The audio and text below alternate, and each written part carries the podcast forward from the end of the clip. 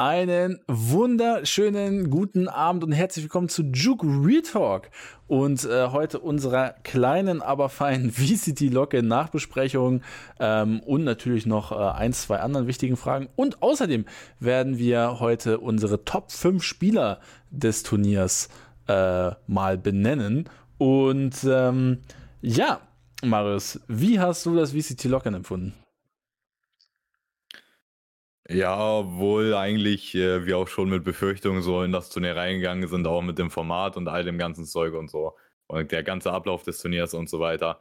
Am Ende muss man sagen, so das Turnier war schon okay. Es war schon eigentlich auch relativ entertaining und so. Es gab jetzt nicht so viele Upsets, dass man sagen würde, irgendwie das äh, Bracket war am Ende scheiße, sondern man muss auch sagen, wahrscheinlich waren dann am Ende schon die, äh, die besten Teams auch dann äh, in der Best of Five Stage. ja, da kam jetzt äh, der, der 10er Subgift rein von Timo, vielen Dank. Äh, denn falls ihr nicht dabei gewesen seid, äh, bei unserem kleinen Watchalong ohne Bildrechte hat äh, Timo eine kleine Wette verloren und äh, gönnt hier jetzt auf jeden Fall den, den äh, geisteskranken äh, Subgift. Also vielen, vielen Dank dafür. Und äh, falls ihr uns auch supporten wollt, oh, der Schlag ist doch super, Alter. Falls ihr uns auch supporten wollt, denkt dran, Like da lassen, Abo da lassen. Gerne in Zukunft mit auf Twitch dabei sein. Und falls ihr das Ganze auf Spotify hört, nach der Folge gerne die 5-Sterne-Bewertung. So, jetzt haben wir alles durch und das alles dank Timo, Alter. Nochmal vielen Dank, absoluter fucking Ehrenmann. Ähm, insgesamt 32 verschenkte Subs. Einfach Sub. Geisteskrank, Mann. Ja, einfach Ehrensupporter. Ähm, ja, wow. Und starten wir einfach mal direkt äh, mit der ersten Series rein. Wir hatten ja schon über die anderen Spiele und so weiter geredet gehabt. Könnt ihr gerne unsere anderen Talks angucken. Aber, aber, ähm, ja, laut DRX, und da stellt sich jetzt die erste Frage des Abends, haben wir Aspas zu schlecht bewertet in unserem kleinen Ranking. Ähm, denn das war jetzt die erste Series von Aspas seit Kopenhagen Masters, dass er der best-performing äh, Spieler im Team war. Auf internationalem Niveau. Wir äh, reden jetzt nicht über, ähm, über die nationalen Sachen, oh, beziehungsweise regionalen Sachen. Und ähm, hier muss man sagen, also Aspas wirklich Pearl, Icebox, Digga, komplett krass gespielt, Split ebenfalls. Ja, und dann kam halt der Drop auf Fracture 917 und äh, Ascent äh, 1015. Da hat der Mann ein bisschen Glück gehabt, dass Kawansin da äh, krank gespielt hat. Ähm, äh, es ist jetzt so ein bisschen die Frage, wie bewertet man das? Ähm, sieht man das jetzt als, Junge, der hat da gerade äh, zwei Maps irgendwie gefühlt im Alleingang gewonnen, dann war er halt noch da und die letzten beiden, das war halt einfach, ja, war dann halt ärgerlich, aber gut, dass das Team dann halt so in dem Sinne funktioniert hat. Oder muss man so eine letzte Map auf eine Waagschale nehmen? Ähm, ich glaube, wenn man dann halt auch das Finale, auf das wir nachher noch zu sprechen bekommen, ich glaube schon, dass man sagen kann, wir haben den Mann äh, zu tief geratet, aber immer noch, man sollte ihn nicht zu hoch raten, denn äh, man muss ja auch die Teams im Gesamtkontext sehen, gegen die Laut im gesamten Turnier gespielt hat. Und dann halt auch mit seinen Performances in dem Spielen. Äh, ja, safe. Also stand jetzt nach dem Turnier, wenn man das Ganze gesehen hat, muss man sagen, okay, man sollte ihn wahrscheinlich schon ein bisschen höher raten, als wir das gemacht haben am Ende mit äh, D-Tier oder so.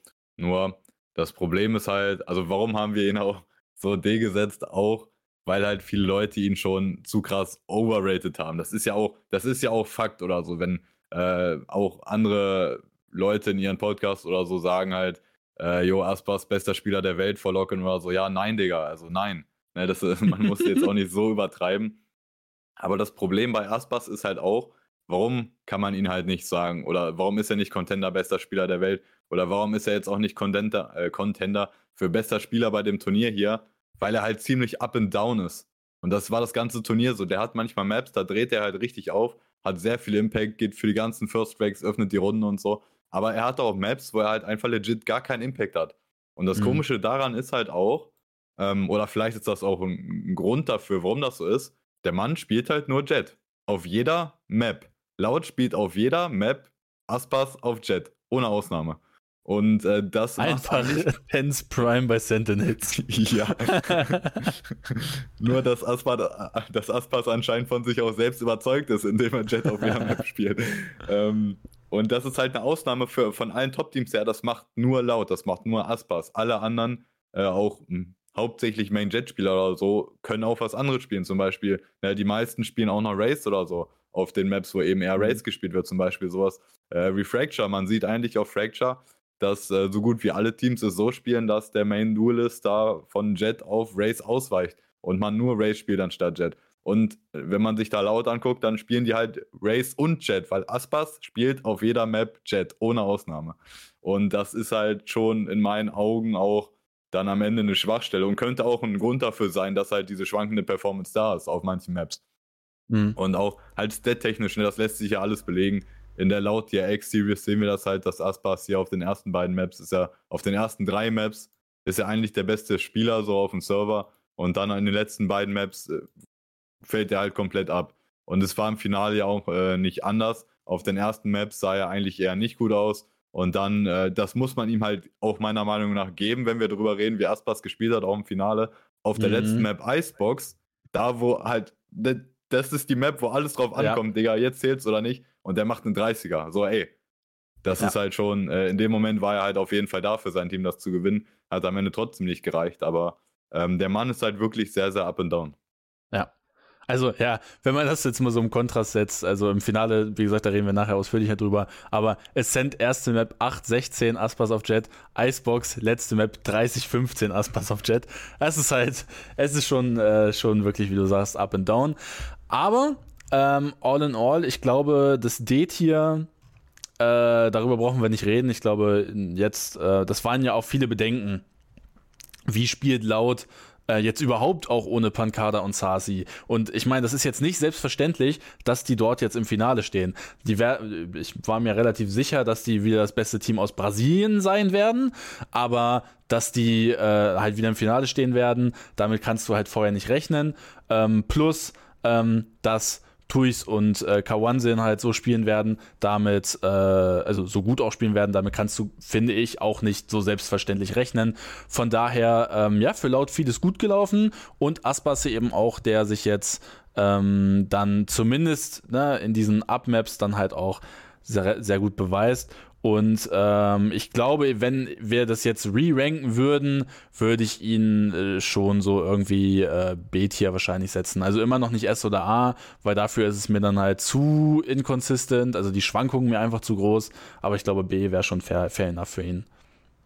Mm, ja, ich denke auch, dass das eigentlich okay wäre. Das Ding ist halt auch an der Liste, dass halt manche Spieler, die wir höher geratet haben, halt kaum ja, am Turnier ne? teilgenommen haben, ne? Be beziehungsweise ähm, auch nicht performt, ne? Thema Saif. ja, bei Saif ist es nochmal eine andere Sache. Ich würd, ne, wenn man jetzt irgendwie das äh, ja. Saif-Fass aufmachen möchte, äh, da würde ich noch ganz ruhig bleiben. Ich glaube, Liquid äh, hat sich da auch noch nicht gefunden und äh, ja. Saif hat auch äh, nicht das gespielt, was er gerne spielen würde und so. Das, ja. Da würde ich nochmal ruhig bleiben, auch so vielleicht, ne, was eine Jahresprediction für Saif angeht. Aber auch sowas ne, wie äh, wie Cryosales, der natürlich direkt äh, oder halt relativ früh dann auch, was heißt relativ früh, so dann am Ende gegen Fnatic halt rausgeflogen ist, ne? Aber mhm. äh, auch da halt nicht jetzt Top-Performance gezeigt hat oder so. Also Aspas gehört auf jeden Fall höher geratet, so ganz klar. Aber was man halt auch bei Laut sagen muss, Aspas ist halt auch eigentlich nicht oder war jetzt bei dem Turnier nicht der beste Spieler bei Laut im Team. So, der beste Spieler bei Laut ja. war halt eigentlich Les. Insgesamt. 100 Pro, ja. Und Insgesamt. Äh, du hast eben gesagt, halt mit Laut, warum, warum waren wir persönlich jetzt auch nicht mega überzeugt davon, dass Laut halt auch noch so ein wirklich immer noch halt absolutes Top-Team sein kann, weil die halt zwei neue Spieler haben. Und die zwei, die raus sind, waren Les und äh, waren Sasi und Pankada. Und das waren bei Champions die besten beiden Spieler von denen. Die, die besten beiden Spieler gehen aus dem Team und es kommen zwei neue hinzu zwei Youngsters so, ohne jetzt große oder mhm. ohne überhaupt Erfahrung ja. international zu haben eigentlich. Plus der Coach verlässt auch noch das Team. Das kommt auch noch ja. dazu. Also, also ja. eine ne, ne Riesenumstellung und äh, so, dann gab, es gab halt einige Leute, die gesagt haben, hier Cowan Sin und Toys, so, die sind halt äh, oder Tuis, whatever, ja. äh, die sind halt, äh, die haben national oder halt regional krass gespielt, sehen da gut aus. Aber das ist für mich halt kein Faktor so, ob die jetzt in fucking Brasilien oder Südamerika irgendwie gut spielen. Das ist für mich halt kein Faktor, ob die dann international auch wirklich Top-Niveau sind. Aber man muss sagen, die haben halt eingeschlagen. Die waren schon ziemlich gut insgesamt. Also vor allem Kawan, Kawan Sinn muss man auf jeden Fall sagen. Also auch mechanically ist der halt wirklich krass, aim-technisch auf jeden Fall. Ähm, so, deswegen, also Laut war auf jeden Fall besser, als ich das eingeschätzt habe. Aber für mich halt am Ende des Tages, um jetzt äh, auf Aspas zurückzukommen, Aspas nicht der beste Spieler im Team, aber trotzdem würde ich schon, würde ich ihm zugestehen, es war für mich, es war auf jeden Fall halt auch eine Step-Up-Performance von, von ihm. Also es hat das auch ja, ja. gebraucht, dass nicht nur Less halt deutlich über dem spielt, was er letztes Jahr gemacht hat, sondern auch Aspas, um das halt zu kompensieren, dass Pancada und Sassi äh, nicht mehr da sind. Weil ja. du hast es ja eben auch gesagt, das war jetzt, ähm, nee, was hast du gesagt, das erste Mal überhaupt, dass äh, Das erste Mal, mal seit Masters Kopenhagen. Das erste Mal seit Masters Kopenhagen. Dass er ratingtechnisch der Beste ist. Äh, bei Laut. Äh, Oder, ja. Äh, äh, ja, genau. Ist, ist und das war insgesamt? genau und das war ein Spiel im Loss gegen Optik. Ja. Also, ne? Auch nochmal jetzt auf das Rating so. Aspas ist halt auch nicht mal der beste Spieler in seinem Team so insgesamt. Das macht es halt irgendwo halt auch schwierig. Und äh, ja, ne, der gehört auf jeden Fall höher gerankt. Also man kann ihn, also B sollte man ihn wahrscheinlich setzen am Ende des Tages. Äh, vielleicht kann man ein Argument machen bei dem Turnier jetzt. Äh, Rating-technisch oder stat-technisch ist, ist halt auch nochmal eine Sache. Er war jetzt halt tief im Turnier dabei. Es gab halt Stars, die sind früh rausgeflogen und haben deshalb natürlich auch nicht die gleiche Anzahl Matches oder auch die leichteren Gegner vielleicht, wo man ein bisschen sein Rating pushen kann. Aber ja, der gehört auf jeden Fall natürlich ein bisschen höher geratet, aber also man muss jetzt nicht mit ST argumentieren. Ne? Ja. Ähm, Okay, ähm, zum Spiel selber. Das war ja schon ein relativ wildes Hin und Her. Ich mache hier mal den, den React-Channel auf. Äh, React-Channel, genau. Der den React-Screen auf. Ähm, und Laut gewinnt hier mit 3 zu 2 und das sah ja eigentlich alles sehr gut aus. Ne? Also Per gewinnt mal mit 13 zu 5. Äh, hier Aspas auch, auch Top-Frag gewesen. Icebox mit 13 zu 8. Hier ebenfalls Aspas Top-Frag. Ja, und dann Digga, da fängt DRX auf einmal an, hier komplett gestört durchzuspielen, Alter.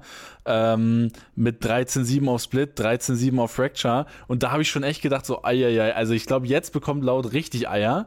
Eier flattern und DRX muss ja richtig krass spielen. Ja, und dann, dann kommt hier das 13-8 auf Ascent. Ähm, also, all in all. Ähm, es ist für mich irgendwie so, das Gefühl, und ich möchte DRX halt eigentlich, weil ich respektiere halt Marco, der spielt halt komplett krass, ich finde Bass halt auch nicht schlecht, aber ich finde irgendwie laut hier gegen Navi, meinetwegen auch vielleicht gegen die One Thieves oder sonst wen. Ich glaube, Digga, laut verliert hier gegen fast jeden anderen guten Gegner die Series.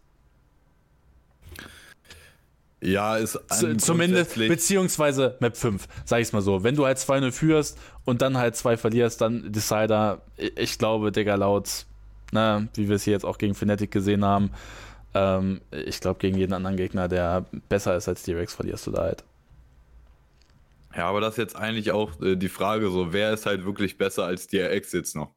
Und mhm. ich bin ja auch, oder wir beide sind auch grundsätzlich, glaube ich, eher der Meinung, dass äh, DRX auch oftmalt von vielen Leuten ein bisschen overrated wird oder dass halt äh, werden ja immer die Narratives auf, aufgemacht, hier DRX, also das ist jetzt das Turnier, wo die gewinnen. Hört man eigentlich jedes Turnier, war bei dem Turnier jetzt auch so, dass einige gesagt haben, DRX gewinnt am Ende. Und ähm, das Problem bei DRX ist halt, so, die haben solide Spieler, die haben mit Marco halt jemanden, der in Sachen Controller vielleicht der Beste der Welt ist, bestimmt Contender. Bass ist für mich halt auch ein stabiler äh, Duelist am Ende oder so. Ähm, und äh, das Team an sich ist eigentlich relativ stabil. Die haben eigentlich auch überall quasi einen Spezialisten in den Rollen, die die haben. Aber das Ding ist halt für mich, das ist halt der Eindruck, wir haben natürlich jetzt keinen übertrieben krassen internen Blick in das Team, aber die sind halt komplett so overcoached oder so. ähm, und das, das ist halt so ein bisschen die, die, die Korean Culture, die da drin ist. Man kennt das halt auch äh, aus League of Legends zum Beispiel, dass halt, ähm, dass halt auch Coaching-Staff und so ganz anders funktioniert als im Westen, dass halt mhm. Coaches auch viel mehr Einfluss haben und äh, das Ganze viel mehr steuern möchten und so. Und bei, äh, bei, bei DRX ist es halt so. Also ich weiß gar nicht, wie, wie der Coach da gerade heißt. Ich glaube, das steht auch auf der VLR-Seite, wenn man da drauf geht, aber äh, der Coach von denen, ähm, oder. Tammy. Tammy, Glow und Argency, die haben drei Coaches, Alter. Aber ja, auch alle im Anzug, Alter, solche Macher. ähm, das ist halt so, das war ja jetzt auch generell die Situation bei dem Turnier für DX. Wir sehen das ja auch hier. Foxy 9 als Sub eingetragen. Und vor dem Turnier hieß es, jo, der Mann spielt. Und, äh, und die ganze, und das Narrative war, ja, der ist übertrieben krass, der wird richtig gut sein, bestimmt einer der besten Spieler bei dem Turnier. Was war am Ende, Digga, der hat nicht eine fucking Map gespielt. So, obwohl das halt eigentlich äh, so angekündigt war, dass der Mann spielen sollte für Zest. Aber am Ende wurde der Mann halt gar nicht eingesetzt, ist die Frage halt, ja, keine, also gibt es da irgendeine Erklärung für? Hat da jemand was zu gesagt? Ich habe jetzt persönlich nichts gesehen. Aber es ist halt schon wieder weird. Und wenn wir halt zurückdenken auch, ähm, waren die damals noch Vision Strikers oder so, die Situation damals mit, äh, Digga, wie, wie hieß er noch?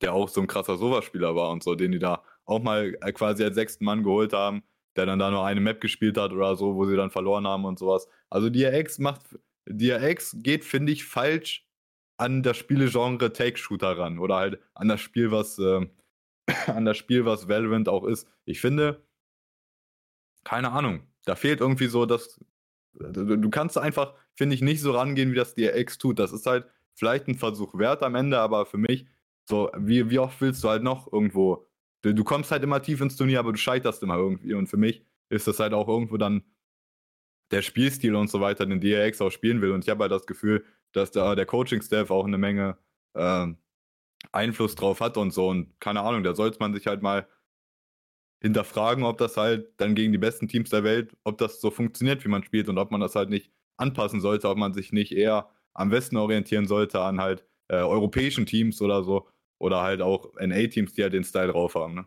Mhm. Also so ein bisschen so instinktiver spielen, noch nicht so gedrillt auf bestimmte Executes oder sowas. Ja. Ähm, das ist jetzt aber so ein Ding, ehrlich. Also, äh, das finde ich halt an diesem Locken ganz spannend. Da, das macht's für mich so, weil wir hatten ja darüber gesprochen, welche Teams, welches Team ist dann gerade besser als Direx und Chat steht gerade auch Top 5 oder so. Und ich finde das also das ist halt wirklich wahnsinnig schwierig zu bewerten. Wir können halt irgendwie über das Turnier reden und so, bla bla bla, aber so generell, so die Teams, die jetzt halt tief gekommen sind, ne, und jetzt beste Beispiele sind halt laut DRX, Fnatic und Navi, das sind halt die Teams, von denen du halt die meisten Spiele gesehen hast. Andere Teams, wie jetzt zum Beispiel in Liquid, ähm, die haben halt ein, ein wirklich beschissenes Spiel gehabt. Wenn du die daran rankst, ja, dann sind die ein absolutes Trash-Team. Aber wir brauchen halt nicht drüber reden, dass wenn das halt funktioniert und vielleicht war es einfach nur ein fucking Off-Day oder sowas. Es kann ja sein. Es darf halt nicht passieren, aber es kann ja sein. Und die zerficken jetzt alles im, im EMEA, in der EMEA-Liga. So, ja, das, das macht es halt irgendwie schwierig, generell über Teams zu ranken, wenn man jetzt halt nur so wenig Games sieht. Jetzt bei den Teams kann man halt schon mehr sagen, weil man halt diese ganzen Performances über super, super viele Maps äh, gesehen hat. Ähm, das wollte ich jetzt nur noch mal kurz. Ja, kurz also das Login-Turnier ist jetzt halt ein schwieriger Maßstab äh, zu nehmen, um jetzt halt, ne, du sagst es halt so Teams wie Liquid, die halt anscheinend noch gar nicht ready waren eigentlich oder ja, so. Genau. Und halt, das war halt das erste fucking Official für die meisten Teams dieses Jahr. Oder halt eigentlich für alle. Und äh, deswegen ist es jetzt schwierig, wirklich alle Teams jetzt irgendwie schon bemessen zu wollen, wie gut die sind. Mhm. Ähm, ja, witzig, weil ich habe eine Folie. ja. okay. Ähm, dann haben wir jetzt über beide Teams hier geredet. Möchtest du noch was zu der Series generell loswerden?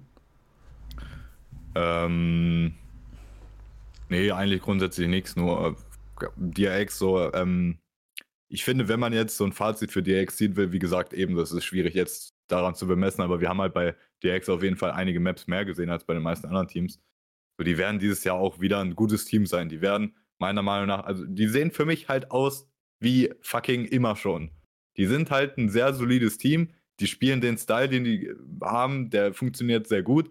Außer gegen die Teams, die halt die Top-Teams im Westen sind, so die europäischen Top-Teams, die NA-Top-Teams, die halt eher CS-Style spielen. So, da finden die dann immer ihren Endgegner tief in den Turnieren und dann ist Feierabend. Und äh, für mich gibt es jetzt keinen Grund zu denken, das wird dieses Jahr irgendwie anders sein. Hm. Äh, ich hoffe nur, dass wir irgendwie ja einfach, ich weiß nicht, mehr, mehr von diesen qualitativ hoch, hochwertigeren Matches sehen. Ähm, ja, dass wir da dann halt einfach ein bisschen mehr und bessere Insights bekommen. Ich bin mal gespannt, wie sich die Ligen auch so auspendeln ähm, oder ob das dann zum Beispiel jetzt in Asien so eine DRX One-Man-Show sein wird und äh, alles andere und, und eventuell Paper Rex. Äh, st stimmt, habe ich vorhin gesehen, ich weiß nicht, ob du es gesehen hast, äh, kurzer Abstecher zu Paper Rex nicht lange, aber die wollen diesen Russen sein, der so krass ist in Japan, ne? Ja, ja, ja, something. Aber nur als Sub oder richtig als Spieler? Habe ich jetzt nicht auf dem Schirm, aber okay. ich glaube, die trialen den auf jeden Fall gerade. Bin, ich bin gespannt. Äh, okay, dann äh, gehen wir mal rüber zur nächsten Series. Und zwar, ja, äh, ich glaube, die most anticipated Series. Ähm, Navi und Fnatic, beide gehen hier rein als ähm, ja, so die Teams, die vielleicht äh, Nummer 1 und 2 der Welt sind. Ähm, beide wirklich geisteskranke Group Stage gespielt, in Anführungsstrichen. Ähm, und ja, wir, also ich hätte mich eigentlich wirklich auf einen sehr spannenden 5-Mapper gefreut. Ja, jetzt ist es im Endeffekt ein 3-0 geworden, mit dann doch mit Haven und Fracture zwei wirklich sehr knappen Maps, ähm, wo Navi in beiden Maps sich eigentlich noch wirklich in die Overtime hätte kämpfen können. Aber ähm, ja, im Endeffekt wird es dann ein 3 zu 0. Und ich hatte irgendwie so ein bisschen das Gefühl, das ist schon so ein bisschen Bruch. Also, äh, das, so mich als, also mich hat Navi eigentlich übertrieben überzeugt in, in der Group Stage. Ähm, äh, das war für mich schon so, so, ja, so ein kleines Bruchgefühl. Wie, wie hast du das so bei Navi empfunden? Vor allem auch im Zusammenhang mit dem Finale, wie das dann so war, dass Fnatic da auch nicht so sonderlich geisteskrank durchgestompt ist. Also es ist halt so, wenn du ein Best of Five 3 zu 0 gewinnst, dann bist du halt eindeutig so ein verdienter Sieger. Ist so. Ähm, das Problem aber an dieser Series ist, dass zwei Maps, beides Fnatic Map Picks, 13-11 ausgehen.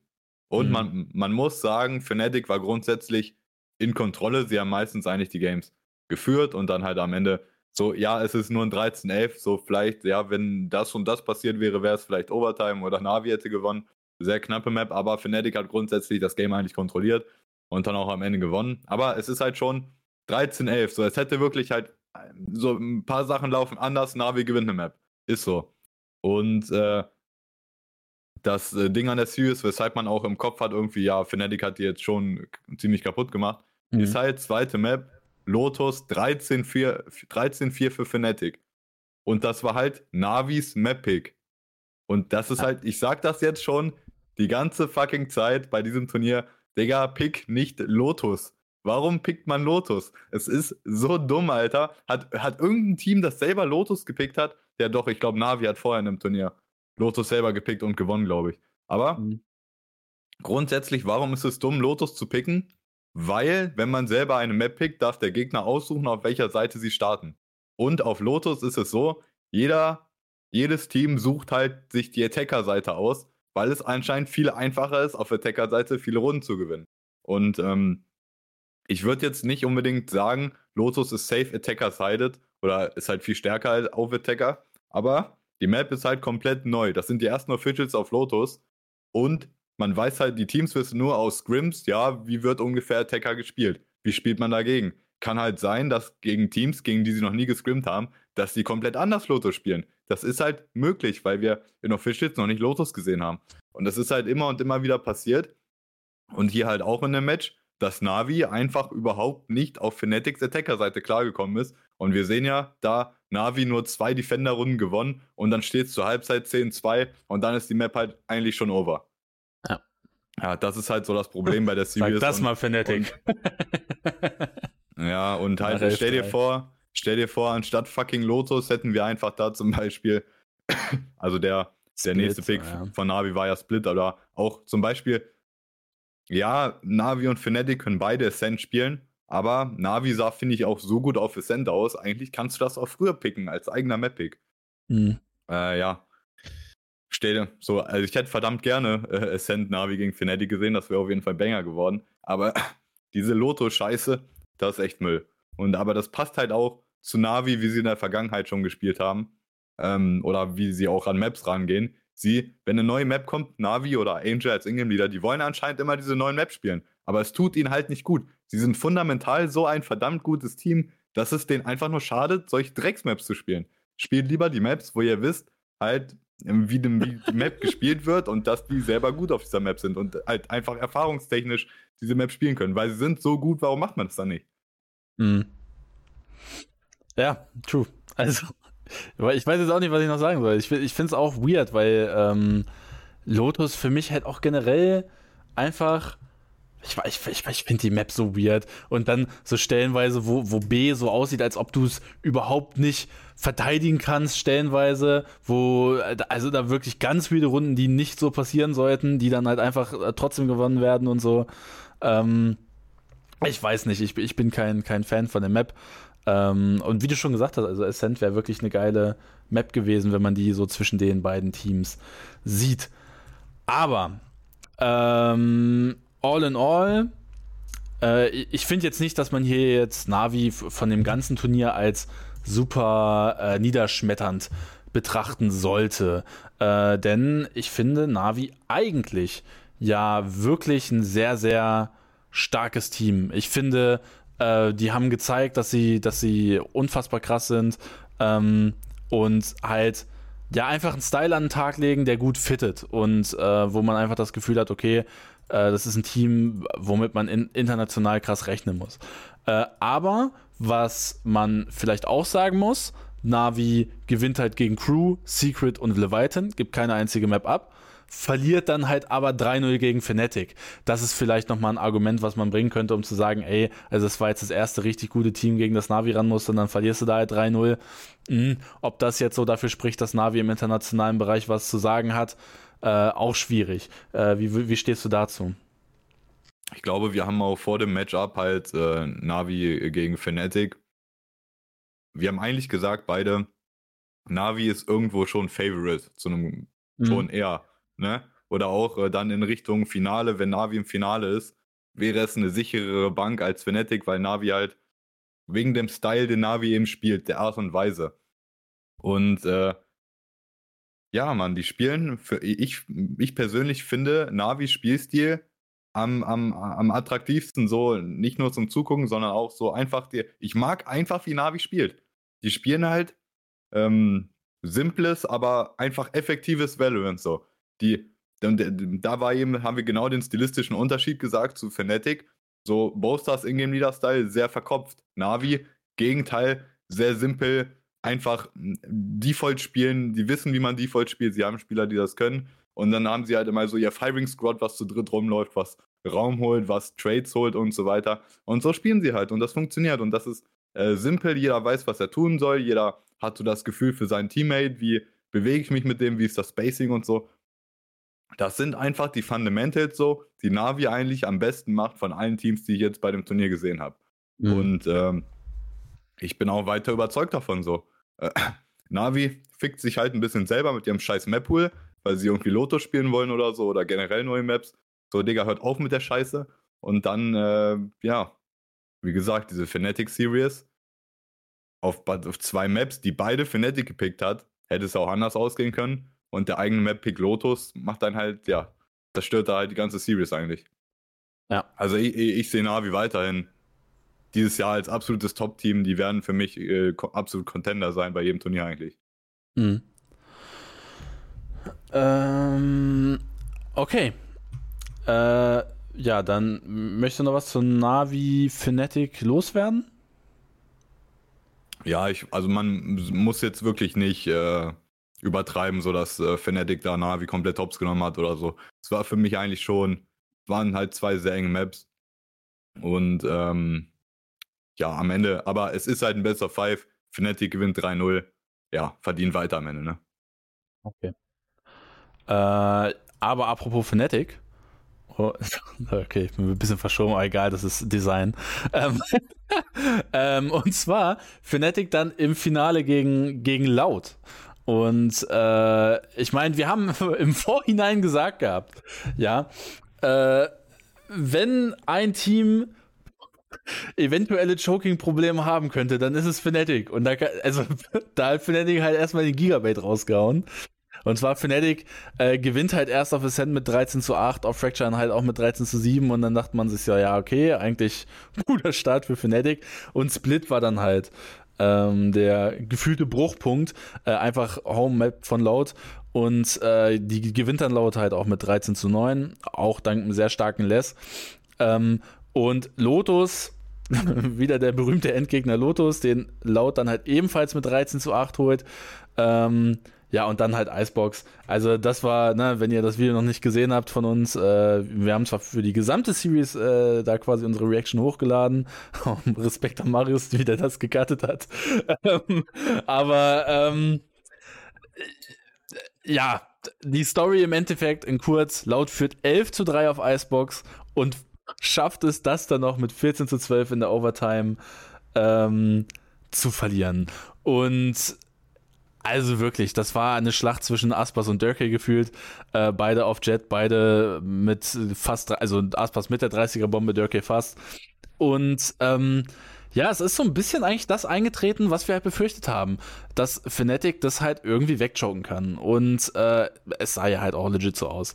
Nur, dass dann dieser Reverse-Choke kommt, das fand ich halt viel krasser. Also, dass Fnatic A dieses Mental so beweist, sich so reinkämpft nochmal und B das Laut dann halt so die, die Nerven zeigt. Also das finde ich, das ist ja jetzt, äh, ne, was ich auch gelesen habe äh, bei TikTok-Kommentaren irgendwie, es ist nicht alles Choken, die Teams spielen halt auch krass. Also ich finde, ganz klar, du hast extrem gemerkt, wie angespannt diese Teams waren. Es das heißt ja auch nicht nur, weil du chokest, dass du shit bist, sondern dass halt einfach die Stakes high sind, Alter. Die haben alle Eier flattern, die, bei denen schwitzen alle die Hände, die Stirn und whatever. Und äh, man muss ja nur das Postgame-Interview. sowieso.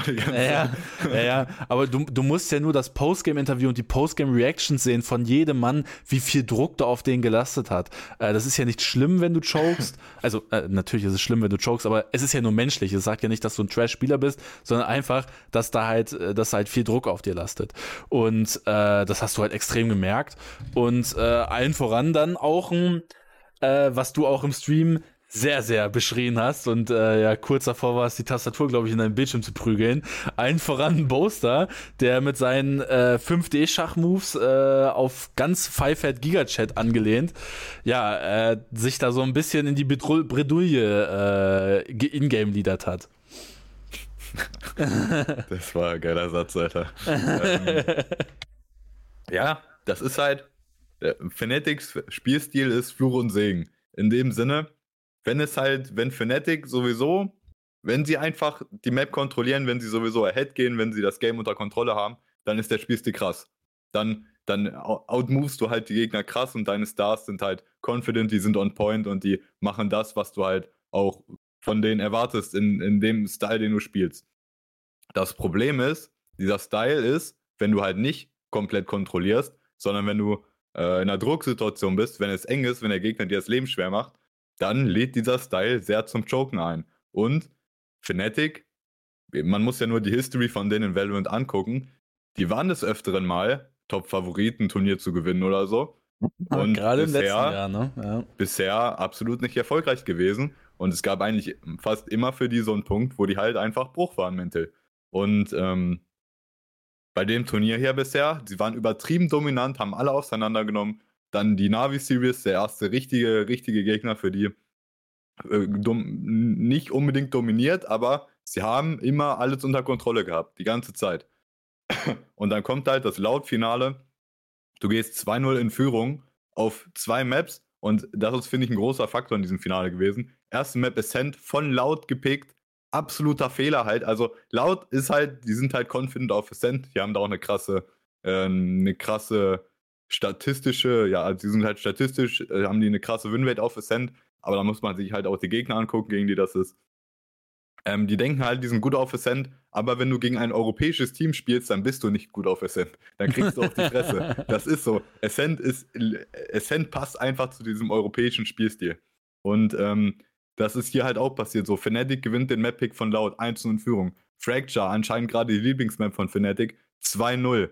Und dann Map 3 Split, ist ein bisschen anders. Also es ist halt, die wurde jetzt eine Weile nicht gespielt und sie ist ein bisschen anders. Ist halt ein, ein kein, ne, es ist schon irgendwo ein bekannter Faktor, wie die Map gespielt wird, aber es ist halt auch, es ist schon eine Unbekannte irgendwo. So, und Laut scheint sich ziemlich auf die Map vorbereitet zu haben. Laut gewinnt diese Map 2-1. Okay, vierte Map Lotus, komplett neue Map. man weiß gar nichts. Man weiß nur, dass aus Scrims, du hast gegen Navi gewonnen, aber das war halt komplett auf Attacker-Seite gewonnen. So, du pickst selber Lotus, das heißt, laut fängt auf Attacker an, du kommst nicht drauf klar, gehst direkt äh, zur Halbzeit äh, 8-4, 8-4 und ähm, Attacker sah dann auch nicht so gut aus von Fnatic. So, du hast die beiden Unbekannten der Split, sagen wir halb Unbekannte, aber Lotus Unbekannte, die verlierst du und die Maps, wo du halt weißt, wie du spielst, die, die bekannten Maps gewinnst du alle. Und Icebox ja am Ende auch. Eine Bekannte so. Ähm, mhm. War natürlich sehr knapp, aber insgesamt. Icebox ist so ein ganz besonderes Thema. Ja, aber das, guck mal, auch, ähm, du gewinnst die ganzen bekannten Maps, verlierst die unbekannten und Icebox ja auch. Ja, das war natürlich ein, ein Comeback am Ende, wenn du 11-3 hinten liegst, dann bist du natürlich in einer scheiß Situation. Aber es ist halt auch Icebox und es ist Attacker-Seite. Icebox ist halt fucking Attacker-sided, wenn du es ganz gut machst. Und da kannst du als Defender auch nicht viel gegen tun. Und wir haben es ja auch in, äh, in unserer Watch-Party, als wir geguckt haben, ich habe ja auch gesagt, ähm, eigentlich weiß Laut, was Fnatic macht. Oder Fnatic sieht auch, dass Laut weiß, dass sie wissen, was sie tun. so, so, weil es gab ja immer diesen Cue zum Beispiel, wo ist Haber, Digga? Fnatic wusste eigentlich die ganze Zeit, wo ist der Stack und so. Und Laut wusste halt, okay, Fnatic geht in der Gunround eher A, dann in den ganzen Antikos gehen sie B und so. Sie, die beiden Teams wussten das safe, weil die Anzeichen waren da. Aber es ist halt egal auf Icebox, weil Attacker-Seite so stark ist, wenn du das gut spielst, dann kann die, Fan, dann kann die Defense einfach da nicht viel gegen machen. Und ähm, deshalb, ja, Icebox war natürlich ein Comeback, aber gleichzeitig, es ist halt die Attacker-Seite Icebox. So, es ist jetzt nicht, ne, das ist im Bereich des Möglichen, sage ich mal, auf Icebox. Wenn du, wenn du bei zwölf Runden bist und, Def und Defense, du hast noch nicht gewonnen, Digga. Ist auf mhm. Icebox so. Äh, ja, aber äh, im Zusatz dazu halt, auf Attack verlierst du halt, halt, halt dann halt schon wieder die Piste im Finale, äh, beziehungsweise hat Fnatic überhaupt in den, also, ja gut, nur Icebox die Piste jetzt konsequent verloren. Ähm, äh, ne, und stehst dann sogar 11-3 hinten. So, da hat ja niemand mehr mit gerechnet, dass Fnatic das halt noch dreht. Ähm, und das ist halt für mich so ein bisschen was, wo ich glaube, dass das für Fnatic nochmal ein Riesenpunkt ist, weswegen man Fnatic jetzt übers Jahr ernst dann, also beziehungsweise wirklich richtig ernst nehmen muss. Weil dieses, so Fnatic ist krass und bestes Team aus Europa und die sind äh, jetzt total heftig und werden Favorit sein. Und äh, dann im International kommt dann halt eine Map oder beziehungsweise ein, ein Spiel und du stehst halt scheiße da. Ähm, beziehungsweise bist halt komplett gebrochen. Ähm, also wenn diese Series an diesem Mental jetzt nicht ein bisschen was geschraubt hat, dass du diese Comeback-Mentality äh, hast, beziehungsweise dieses dich nicht brechen lassen Mentality hast, dann äh, glaube ich, Digga, dann kannst du da nichts mehr helfen bei Fnatic, da einfach Orc disbanden. Aber ich glaube, dass diese Map muss, glaube ich, einen riesen Impact auf Fnatics Mental in der Zukunft haben. Ja, das kann gut sein, ähm, dass das halt, das ist jetzt das erste Tournament, was Fnatic wirklich gewinnen konnte. Und sie waren kurz davor, halt diesen Choke zu machen, halt den Reverse mhm. Sweep mhm. zuzulassen. Und ähm, sie haben es am Ende trotzdem geschafft, die Map zu gewinnen, so 3-2. Erster wirklicher Tournament-Sieg. So, das macht natürlich was. Wir sehen halt auch bei Boaster, wenn man seine persönliche Geschichte kennt mit E-Sports und so, ähm, Digga, dass der das jetzt halt geschafft hat, quasi Teil des besten Teams, Ingame wieder Captain des besten Teams der Welt zu sein. Krass, ne? Mhm. Ähm, aber ich muss auch sagen, ähm, für mich Gerade wenn wir uns halt die letzte Map Icebox angucken, Digga, ich habe halt auf jeden Fall Respekt vor Dirkey, dass der halt auch auf den Maps, die sie verloren haben, man hat gesehen, Digga, der will halt gewinnen. Der ist da, um zu spielen, Digga. Der ist da, der will die fucking Maps entscheiden. Und da kann man sagen, ja, hier und da hat der overheated oder so. Und ähm, hat die eine Situation früher auf Icebox, wo er da diese Rope, Ropes-Action macht oder so. oder rein intet, würde man sagen, ne? Ähm, ja, vielleicht ist er hier und da overheated, aber ich äh, respektiere das sehr. Und wenn, wenn Dörke auf Icebox nicht so mit Eiern spielt, weil Dörke war der Einzige bei Fnatic, der noch mit Eiern gespielt hat. Das ist so. Das ist auch seine Aufgabe in diesem Team. Aber Digga, das musst du erstmal machen. In dieser Situation. Ja, und Dörke hat jetzt schon in der Vergangenheit auch Matches gehabt, wo er halt das halt nicht gemacht hat und dann sind sie rausgeflogen und so. Für mich ist halt der Fakt, dass Dörke jetzt so gespielt hat, auch auf Icebox und so, das hat den am Ende halt diese Map gewonnen. Ja. Und ähm, wenn wir uns halt, ja, Chronicle hat schon ein Turnier gewonnen, okay, aber Chronicle, ja, ja, lassen wir den mal außen vor, aber zum Beispiel Leo, Digga. Leo ist ja auch äh, dann auf den späteren Maps, er ist ein bisschen verloren gegangen, ne? Er ist sehr krass gestartet, auch mit dem 2-0. Leo eigentlich bis dahin bester Spieler der Series und hinten raus ist er ein bisschen verloren gegangen. Und ähm, das ist halt, Leo ist zum Beispiel so ein Spieler, ich glaube, der wächst halt sehr an, krass an dieser Series. Und bei Dirk muss man jetzt sagen, ich glaube, ähm, ja, der hat halt, der hat sich halt für dieses Turnier, für dieses Jahr vorgenommen, Digga, wenn ich rausfliege, dann halt nur, Digga, also, äh, ne, entweder ich bin der Grund, weil ich nicht gut genug spiele, weil er, wenn er, er will halt so aggressiv spielen, Digga, er will dieses Game entscheiden. Und wenn er nicht mhm. gut genug ist, dann verliert er das Game, aber wenn er gut genug ist, dann gewinnt er das zum Großteil halt, oder was heißt zum Großteil, zu einem sehr relevanten Anteil ist das halt dann sein Verdienst am Ende oder sein Impact, den er hat. Und genau so brauchst du halt deinen fucking Starspieler im Team. So muss der spielen, Alter. Und deshalb Dirk, Digga, auf jeden Fall. Ähm, insgesamt auch dann nicht in der Contention der beste Spieler bei dem Turnier hier zu sein, aber ähm, die Art und Weise, wie der halt dieses Finale gespielt hat, das respektiere ich halt und äh, ja, Mann. Also auch jetzt hinten raus vielleicht auch für das ganze Jahr Dirk halt auf jeden Fall Contender, halt bester Spieler der Welt zu sein und äh, ja, Mann. Krass. Ja. ich glaube, äh, für, für, für den Take äh, kann man sich wieder eine Menge anhören. Ähm, aber äh, du hast jetzt Leo schon angesprochen. Ähm, Leo, rating-wise, beziehungsweise stat-wise, äh, Nummer 1 Spieler äh, von, von dem Turnier. Ich glaube, äh, ich glaube, Login, wenn man jetzt nur Playoffs zählt, ja, nur Playoffs auch, äh, hatte ich heute auch ein Video zu gemacht gehabt und generell alles wären noch äh, King und äh, Shao drüber gewesen. Ähm, Du sprichst es jetzt aber mit dem Finale an. Er dissipiert halt gegen Ende so ein bisschen.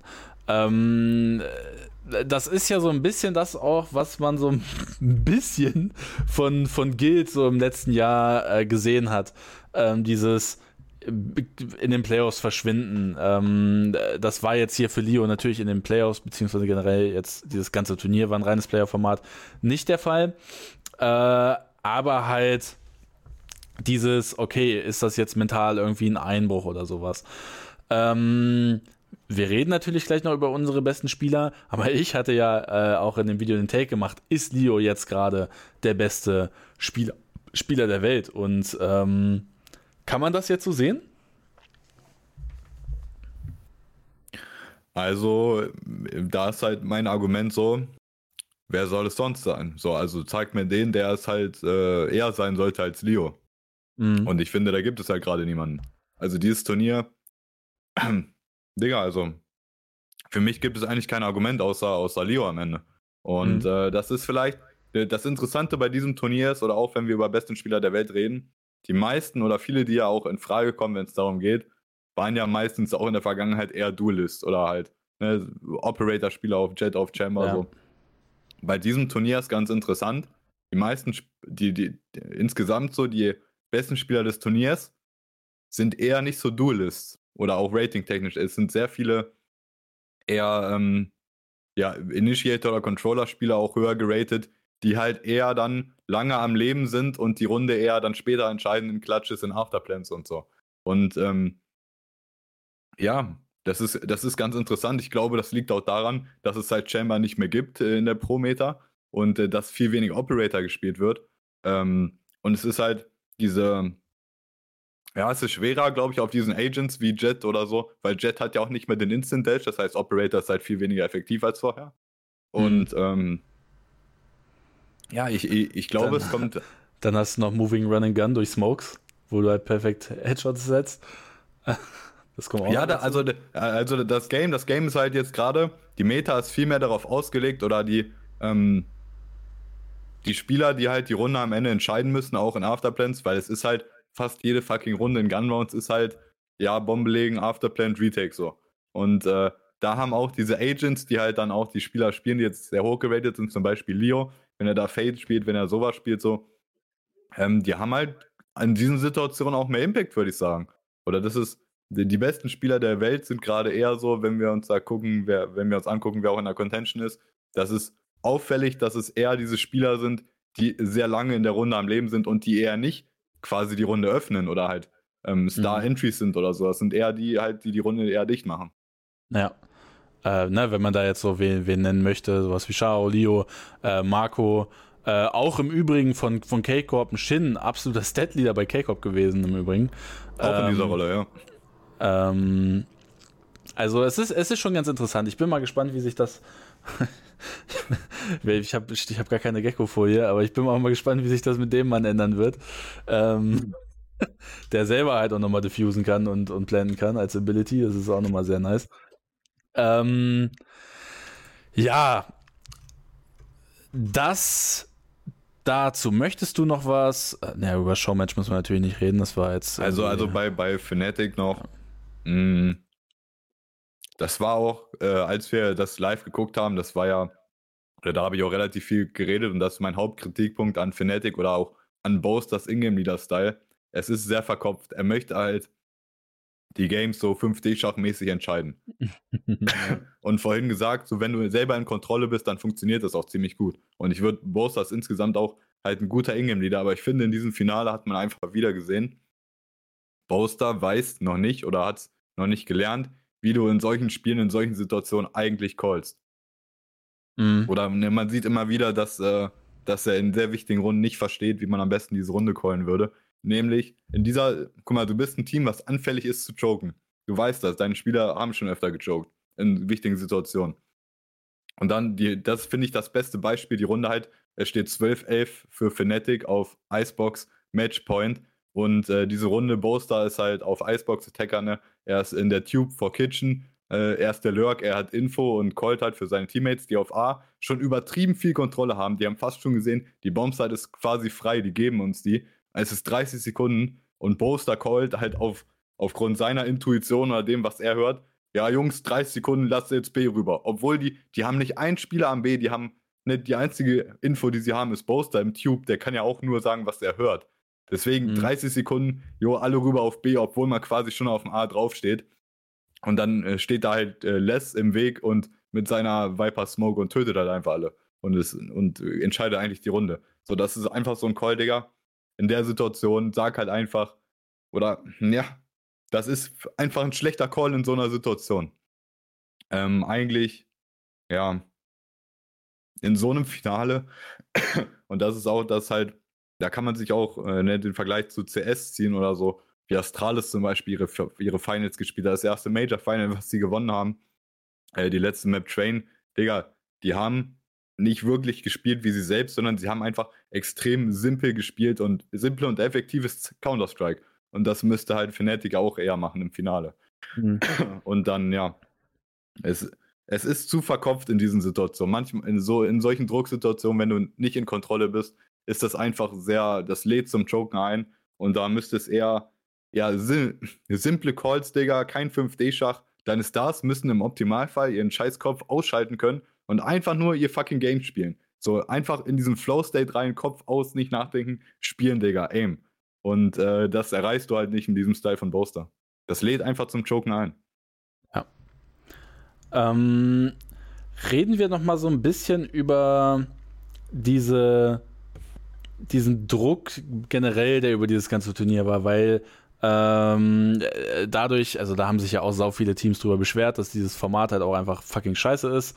Äh, ich glaube, bis bis dann irgendwann mal jemand von Raid gesagt hat, hey, jetzt hört doch mal damit auf, sag doch mal, das ist gut.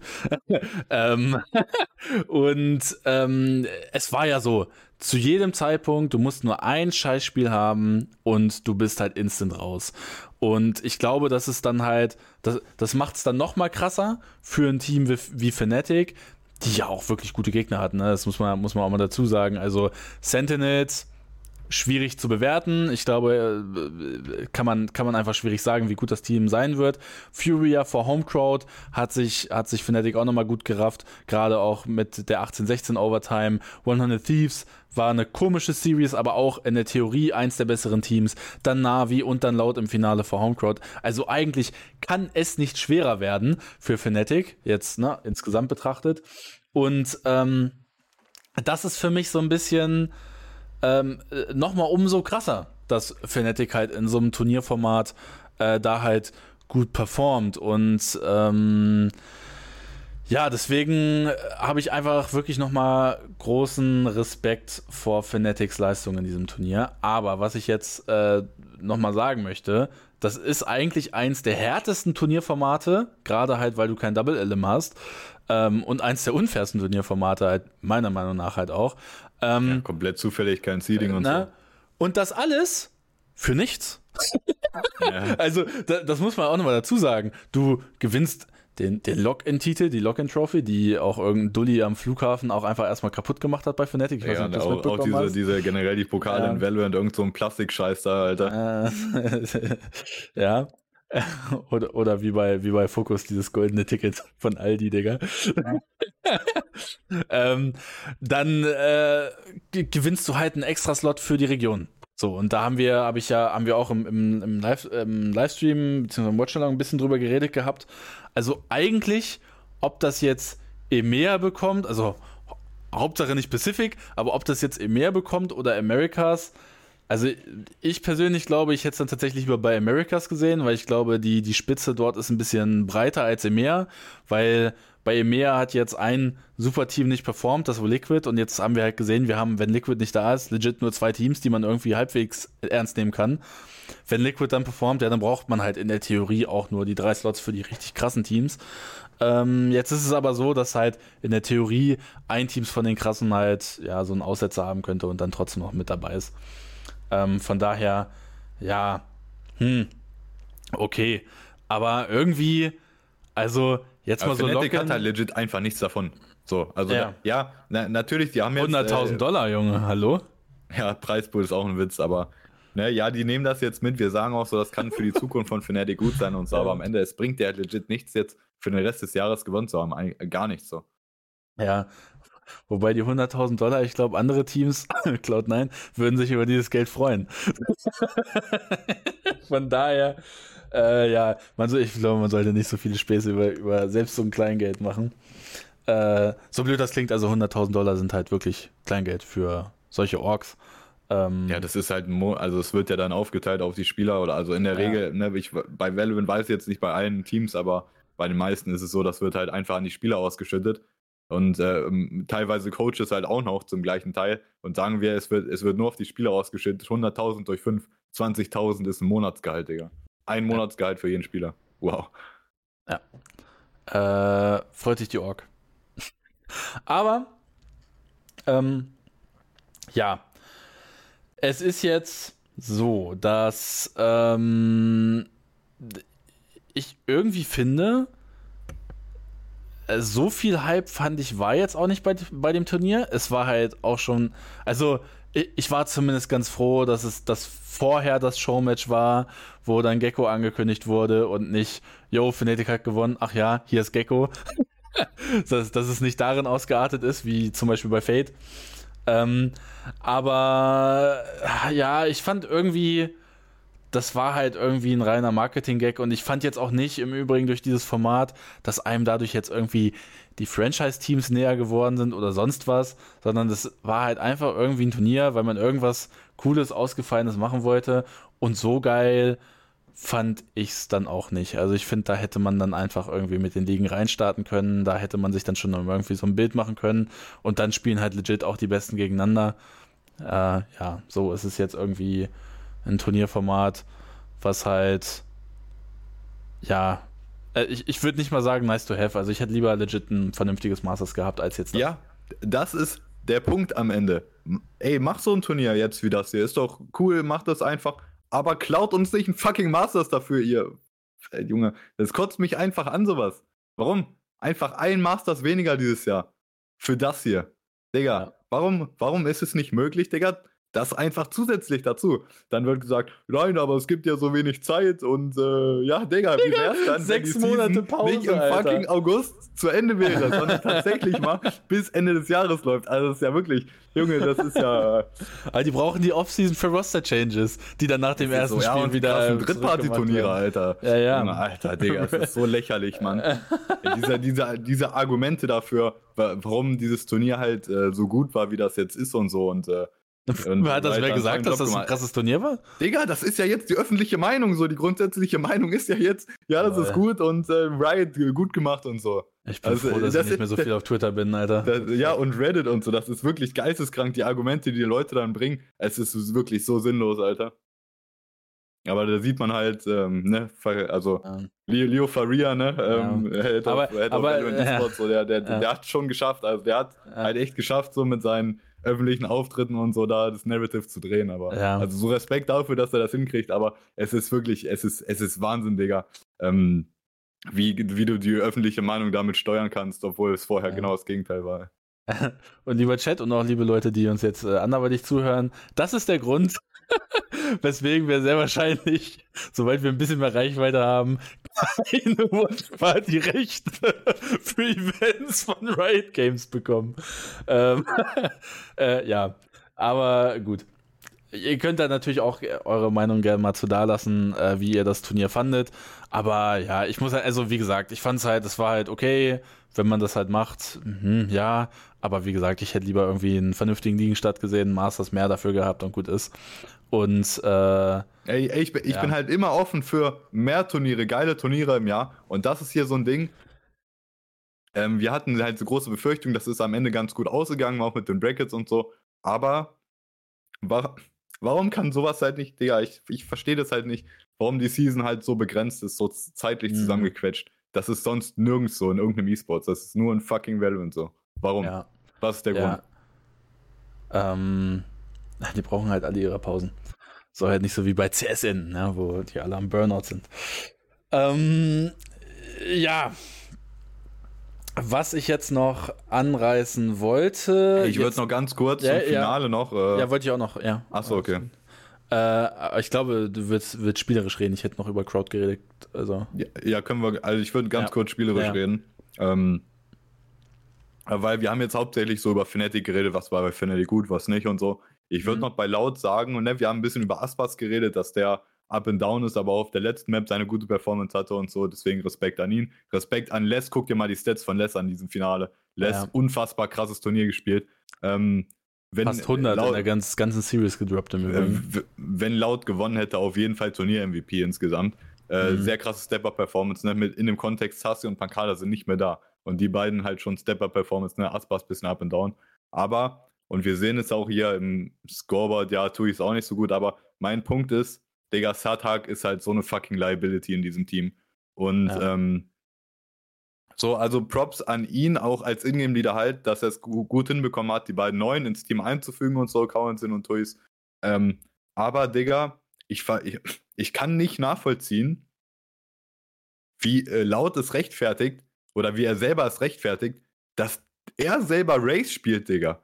Also das ist einfach so ein Nachteil, Digga. Wenn äh, ich kann es nicht nachvollziehen. Und das liegt halt vielleicht auch äh, daran, dass halt Aspas selber nicht Race spielen möchte und auf Maps wie Fracture, wie zum, wo zum Beispiel Race einfach sehr stark ist, ähm, spielen sie dann halt Jet und Race zusammen. Und Aspas spielt halt dann Jet. So, die, also sie, sie denken sich so, okay, wir brauchen eine Race, ja, Satak macht das. Digga, das ist so eine fucking Liability. Du kannst immer auf das Fracture-Game äh, draufgehen und dann gucken, guckt man sich die Satak-Stats an, Digga. Es ist bodenlos. Es ist ja. bodenlos, Digga. Das geht ja. halt nicht. Das geht halt nicht. Das ist so eine riesen Schwachstelle. Und das haben wir auch äh, in unserem letzten Talk vor dem Finale gesagt. Das kann eine Schwachstelle von Laut sein, dass dieser Mann halt sowas wie Rage spielen muss und halt ja da die Verantwortung hat, auf solchen Maps auch zu entryen und so. Das ist einfach, das funktioniert auf dem Niveau nicht. Das ist ein riesen Nachteil und man stelle sich vor, ähm, so Aspas wäre halt zum Beispiel flexibler, er könnte Ray spielen auf diesen Maps und Zata könnte was anderes spielen oder so. Ne, wenn das der Grund dafür ist, dass sie das machen. Aber halt jetzt in der Form und ich finde, ich finde, es wird halt schon overblown, was die Leute teilweise jetzt zu Satak sagen oder was sie halt ne, ähm, so Contender für bester Ingame-Leader aller Zeiten jetzt in Valorant und so. Ähm, mit der Art und Weise, wie Laut spielt, mh, mm, ja, der hat da auf jeden Fall seinen Anteil. Ich glaube, der macht auch einen guten Job, aber ich glaube, das ist schon so, er ist ein bisschen overrated, so in der Öffentlichkeit. Und halt diese Race-Sache, das geht halt gar nicht, Digga. Ja, 419, Alter. Äh, ich habe heute auch einen, einen, witzigen Stat bei dem Leo-Ding gelesen. Stats sind ja auch nicht alles. Es gibt ja auch eine Menge nicht messbare Stats, ja, die, äh, die auch über sowas entscheiden, wo ich mir denke, so Junge, also äh, es nicht messbare Stats. Ja, ja. So, das ist, es ist schon paradox, das so zu sagen. Ja, ja. Ähm, äh, na, und äh, Fracks sind nicht alles, whatever. Äh, Fracks sind gerade in Tech-Shootern ein Riesenbestandteil. Äh, ich möchte jetzt nicht sagen, dass es alles ist, weil gerade Ability Usage und was weiß ich, Utility ähm, und whatever einfach fucking wichtig ist, natürlich auch. Aber wenn da jemand fucking Race spielt und 4.19.6 rausgeht, dann brauchst du nicht drüber reden, dass das jetzt ein krasses Spiel von dem Typen war. So. ähm, naja, und natürlich auch Calling, whatever. Das ist natürlich Aber auch. der öffnet ja die Runde, Digga. Naja, er öffnet die Runde. Mit 0 First Kills und 6 First Deaths. Ja. Ähm, äh, na, ja. Also, ähm, es gibt nun mal leider nicht die Möglichkeit, sich VODs anzugucken und sich so nochmal Meinung zu bilden. Du hast in der Öffentlichkeit, das kann ich hier immer wieder sagen, du hast in der Öffentlichkeit nur die Möglichkeit, über Stats zu argumentieren und das, was du auf dem Screen siehst. Danke Valorant dafür. Und ähm, ja, deswegen. Also wir müssen jetzt halt, halt natürlich, ja. ne, ähm, mh, gerade wenn man auch Tierlisten oder, oder Ratings oder so macht, oder Ranglisten, ähm, es macht halt viel Sinn, mit Stats zu argumentieren, weil das sind halt einfach Fakten, die schwarz auf weiß da sind.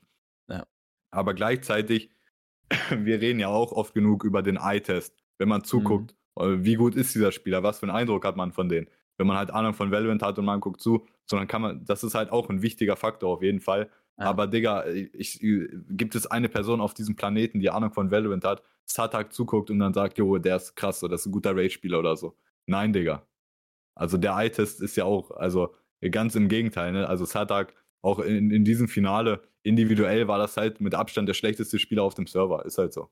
Und das ist auch, das ist nicht so schlimm, weil er Ingame-Leader ist. Das ist schwierig, aber halt, Digga, dann, wie, also, so, wer entscheidet am Ende, wie kann es sein, dass dieser Mann im Finale fucking Race spielt? So, das kann halt einfach nicht sein.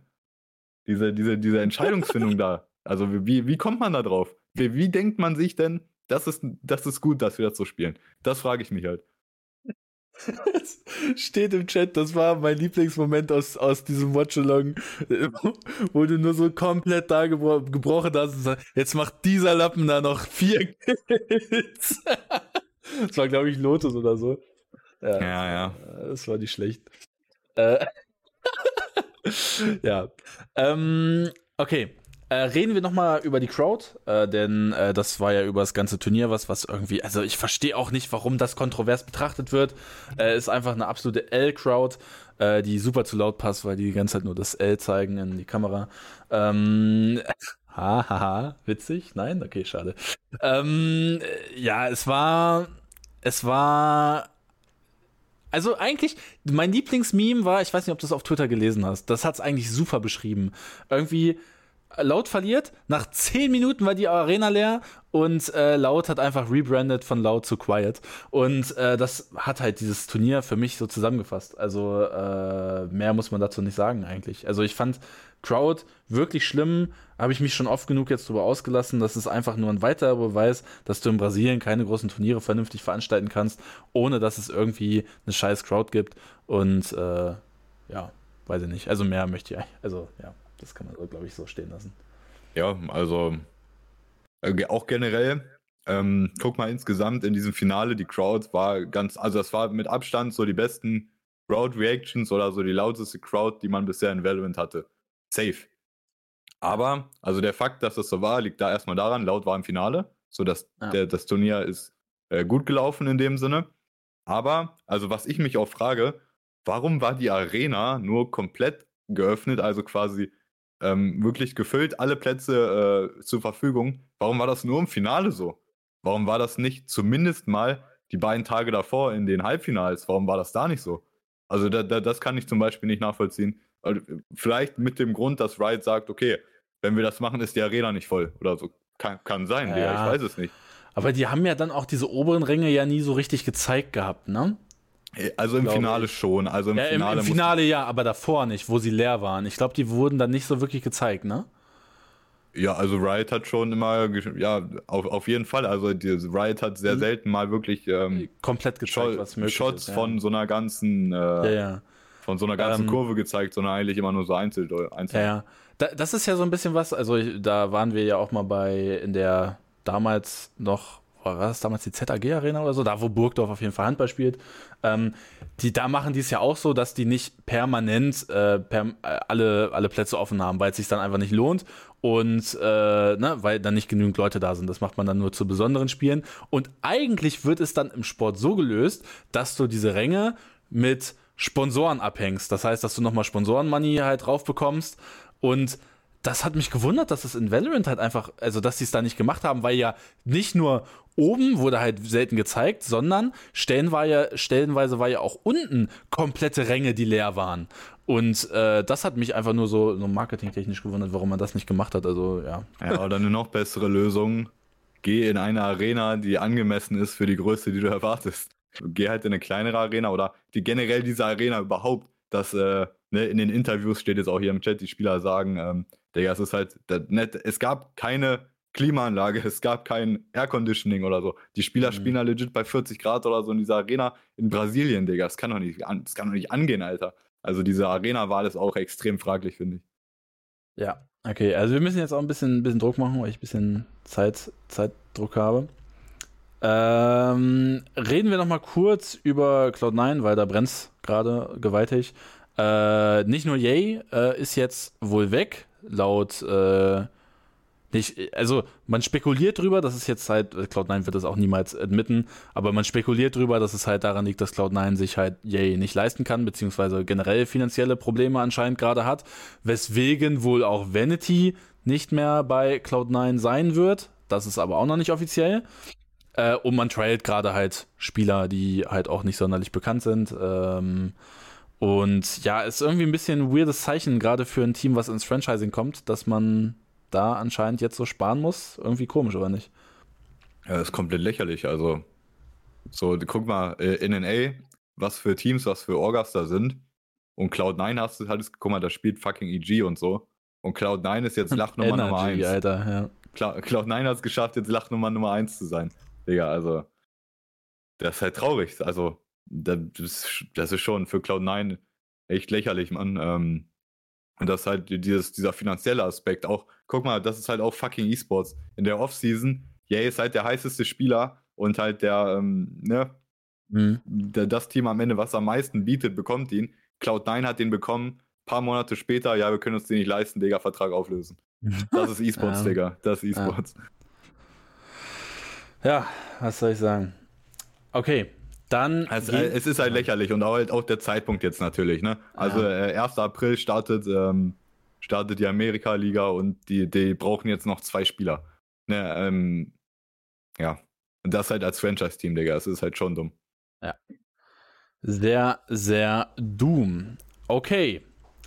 Dann, äh, aber da müssen wir jetzt natürlich nochmal gespannt sein, was da für Spieler auch kommen, was da für Changes generell äh, passieren noch in NA. Äh, ich glaube, das wird schon noch interessant, wo da Yay hingehen wird, wo Marv scheint ja auch irgendwo gerade geisteskrank gehandelt zu werden. Das ganze Sentinels-Drama, was ich nicht aufreuen will, weil ja, es da, einfach, ja, das ist einfach das peinlich ist. und kindisch und ich, ich hoffe, dass das einfach nie wieder in irgendeiner Form passieren wird, aber naja.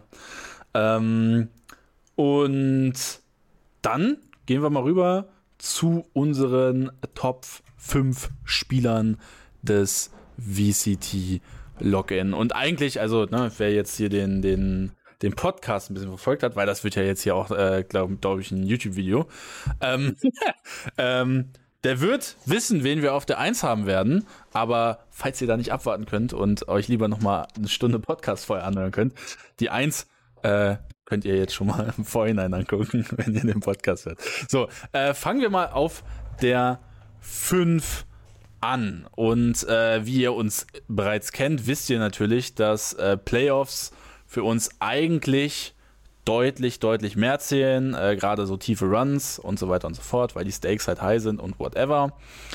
Ähm, und da, ich finde es halt irgendwie schwierig zu bewerten. Äh, aber ich glaube, ich würde hier äh, von meiner Stelle aus. Eigentlich, eigentlich will ich nicht immer Ingame-Leader äh, so hoch raten und so, weil, ne, Statwise sind die halt eigentlich nicht so stark.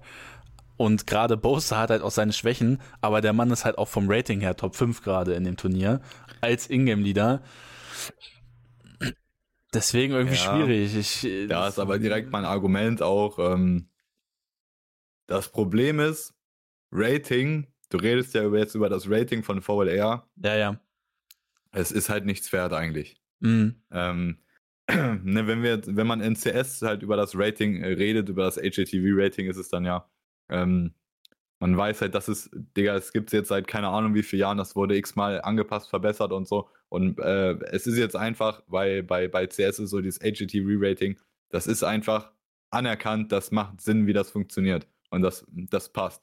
Und bei diesem Rating, auch wenn man sich jetzt äh, diesmal die Stats anguckt, Rating von dem Turnier, es macht teilweise einfach nicht so viel Sinn. Äh, und äh, deswegen auch Bowstar Rating technisch ist er da, glaube ich, ganz gut dabei, aber wenn man sich andere wichtige Faktor, Faktoren, Stats anguckt, so dann halt nicht. Mhm.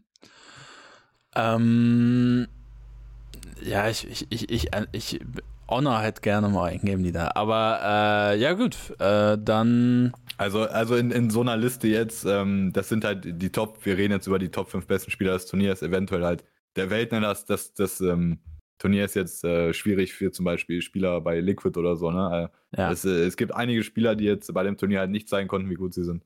Ähm, aber in, äh, also eigentlich ist es nicht möglich für einen Ingame-Leader in so eine Liste zu kommen, wenn wir über Top 5 reden. Das, mhm. ist, das, ist, das ist eigentlich unmöglich, Digga. Außer du bist gleichzeitig Ingame-Leader und absoluter Star im besten Team der Welt, aber das werden wir wahrscheinlich niemals sehen, weil es extrem unwahrscheinlich ist, dass das überhaupt passieren kann. Game Time. Ja, dann reden wir über Marco. Also, also, also beim fünften hättest du jetzt Boaster oder so vorgeschlagen. Ich hätte jetzt Boaster vorgeschlagen, weil, ne, Ingame-Leader und wie gesagt, Statwise ist es halt klar, das ist jetzt nicht Endlevel krass, aber relativ gut in der KD mit dabei.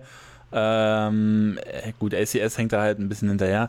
Aber ich finde es jetzt, ich finde Boaster wäre wär schon irgendwie so eine, so eine Honorable Mention zumindest. Also wenn, ja, keine Ahnung, wenn man das, ja. Also jetzt in den Top 5 ist, macht keinen Sinn, da jetzt okay. irgendwie Boaster zu haben oder andere Ingame-Lieder. Ja. So, wenn ich für den fünften Platz einen vorschlagen müsste oder äh, ich, ich finde es grundsätzlich jetzt erstmal die Top 5 schwierig, ja, weil ja. Äh, sehr viele sehr dicht aneinander sind auch. Ähm, aber wenn ich jetzt jemanden nehmen müsste, ähm, ich würde für meinen fünften sagen Dörke. So, und äh, dann kann, mhm. dann fragt jetzt vielleicht der eine oder andere, ey, warum nicht höher so? Vorhin gesagt, so im Finale so, auf der letzten Map noch aufgedreht, so ein Faktor gewesen, warum Fnatic am Ende gewonnen hat und so. Aber Durkey war nicht der beste Spieler in seinem Team. Das heißt, auf dieser Liste befindet sich noch ein Fnatic-Spieler. Ähm, und vielleicht, vielleicht liegt das daran an diesem kleinen Meta-Change, auf den wir vorhin reingegangen sind, dass, äh, dass diese Duelists und Entries und so nicht mehr ähm, auch statistisch die besten sind und das halt eher die sind, äh, die die Runde dicht machen. Ne? Mhm. Ähm, und Durkay halt bei diesem Turnier, weshalb ich äh, ihn auch sehr schätze und überhaupt auf dieser Liste ist, weil statistisch kannst du ein Argument machen, dass Durkay nicht in die Top 5 gehört, glaube ich. Aber was ich halt, was sehr krass bei Durkay ist, wie viele Opening-Duels er nimmt und wie viele mhm. Runden er wirklich öffnet. Das ist, Durkay hat bei diesem Turnier mit Abstand so die meisten Opening-Duels genommen und äh, auch im Finale komplett geisteskrank, wie viele ähm, man sich das anguckt. Äh, Dörke steht im Finale 28 First Kills, 23 First Deaths. Dörke stirbt auch sehr oft als erstes, aber er macht halt noch mehr First Tracks. Dörke ist safe. Das ist fast jede Runde so. Fanatics Gameplan und so, wie sie spielen, basiert auch darauf. Dörke, also es ist halt ein bisschen Dörke go kill. In dem Sinne, Dörke mhm. ist immer der fucking Entry. Er muss immer die Runde öffnen. Das ist eine Riesenverantwortung. Und äh, in, in, ja, in quasi der Anzahl Szenarien, wo er das wirklich macht, ist es krass, wie oft er da erfolgreich ist. Mhm. Ähm, ja, also äh, ich habe mir jetzt eben auch nochmal die, die Spieler nochmal genau anguckt. Äh, Digga, man muss halt, also man kann so viele Leute nennen, ne? Also Les musst du halt noch nennen, Leo musst du auf jeden Fall nennen. Ähm, dann kannst ja, es, du. Es ist halt die Reihenfolge am Ende. Ja, ja. Oh, also ich, finde, ich, ich, finde Dirk auf 5 äh, ich, ich finde es eigentlich Mhm. gut, auch weil wir halt noch einen Fnatic-Spieler haben. Ja. Ähm, würdest du Aspas noch mit reinnehmen? Oder hättest du den, den hinter Dirk Ähm, ich glaube, man kann halt ein, ich glaube, man kann ein Argument dafür machen, dass man hier Aspas auf 5 nimmt über Dirk, also anstatt Dirke. Mhm. Aber ich weiß auch, ähm, Aspas insgesamt, äh, jetzt VLR-Rating technisch ist er besser. Ich habe aber so das Rating ist jetzt nicht so mega, kann man nicht so mega ernst nehmen. In Sachen ADR und ACS ist Dirke vor Aspas und halt äh, Dirke nimmt halt, hat bei dem Turnier deutlich mehr Opening Duels genommen, auch als Aspas. Ähm, ja, deswegen, ich würde persönlich auf jeden Fall Dirke eher auf 5 nehmen, ja. Mhm. Äh, wie würdest du Marco raten? Ja, das ist für mich, ähm, für mich ist es jetzt, wenn wir äh, Dirk auf die 5 nehmen, für mich ist jetzt 3 und 4 und 1 und 2 könnte man eventuell swappen. So, also für mich ist jetzt die 3 und die 4 ist die Frage zwischen Marco und zwischen Schau. Das sind für mich die Mm. Kandidaten für 3 und 4. Und wenn ich mich jetzt entscheiden müsste, die sind halt, die sind ganz gut vergleichbar, weil sie beide ähm, im Halbfinale rausgeflogen sind. Also sie haben äh, gleich viele Matches gespielt am Ende eigentlich. Ähm, und dann muss man halt, man muss sagen, ich würde halt Schau auf die 4 nehmen und Marco auf die 3, weil Schau vor allem äh, früher im Turnier sehr gut gespielt hat und in der Series, in der sie verloren haben gegen Fnatic, nicht so gut war und gleichzeitig Marco auch in einem Loss gegen DRX, mit, äh, in einem Loss gegen Loud von DRX, der mit Abstand Beste bei DRX war. Ja. Ähm, und auch, ne, generell, wenn man sich das ganze, ganze Turnier auch anguckt, äh, jetzt nicht nur Playoffs, sondern, äh, ja, wie gesagt, generell, dann Marco auch sehr, sehr krass gewesen. Und ich meine, Shao jetzt vor dem Halbfinale, wenn, wenn Navi das ganze Ding geholt hätte, ich glaube, dann hätten wir bei Shao vielleicht die Diskussion gehabt, ob er vielleicht nicht auch auf die Eins kommt, all in all. Äh, das ist irgendwie so ein bisschen mein Argument für Shao. Äh, ja, das ist schwierig. Ich glaube, aber ich würde Marco auf die 4 packen und Shao auf die 3, aber ich glaube, das ist auch ein bisschen mehr bei, to be honest. Ja, also folgen gesagt halt, also es ist, die könnte man, glaube ich, swappen. Ja, ja. Äh, machen wir jetzt einfach mal so. Chat sagt Marco 3, ist okay. Äh, kann man, kann man gerne sehen, wie man möchte. Ja, und 1 und 2, äh, ja, dann zwischen Les und Leo, wa? Ja, ist richtig. Also, ne, Fnatic gewinnt jetzt am Ende das Turnier, deshalb äh, ist Leo auch am Ende MVP und so. Wenn Laut das Turnier gewinnt, ist wahrscheinlich jetzt Lesser auf der 1. Äh, ah, ja, der einzig wahre natürlich, den muss man auch mit dir, mit dir einbeziehen. Ja, den, den, den von nehme ich, nehme ich nochmal kurz mit. Nein, ähm, also ich hätte es wahrscheinlich genauso argumentiert. Also, ne, wenn Laut gewinnt, dann Les, wenn Fnatic gewinnt, dann Leo. Ähm, ich habe riesen Respekt vor dem, was, was Les da gemacht hat. Ähm, aber ich meine, im Endeffekt gewinnt Fnatic hier und deswegen hätte ich auch Leo auf der 1 und äh, Les auf der 2. Ähm, was halt ein bisschen, ein bisschen weird ist, äh, wir haben ne, sehr viel auch drüber geredet gehabt, ne, bester Duelist und whatever, ne, CNET, Durkey, whatever. Und äh, ja, jetzt sind, ist Durkey ganz knapp auf der 5 und äh, ne, im Duell mit Aspas da, was man sicherlich auch beides vertreten kann. Und äh, CNET da jetzt gar nicht mal in der Diskussion. Ähm, das wird halt auch noch spannend, wie sich diese du Duelist-Rolle, sage ich jetzt mal, in der nächsten Zeit ähm, entwickelt. So, statwise. Also, ich ja, meine, also, das, äh, ne? ja, ja. Also der, der, der Anschein, es macht jetzt so den Anschein, dass äh, in der Meta, wo die Operator weniger Relevanz hat, weil es gibt keinen Chamber mehr, der wirklich spielbar ist. Ähm, das scheint so zu sein, als ob Duelist halt, oder halt eine Chamber ist äh, natürlich offiziell kein Duelist, aber die Spieler, die eigentlich Duelist Operator spielen, haben halt Chamber gespielt.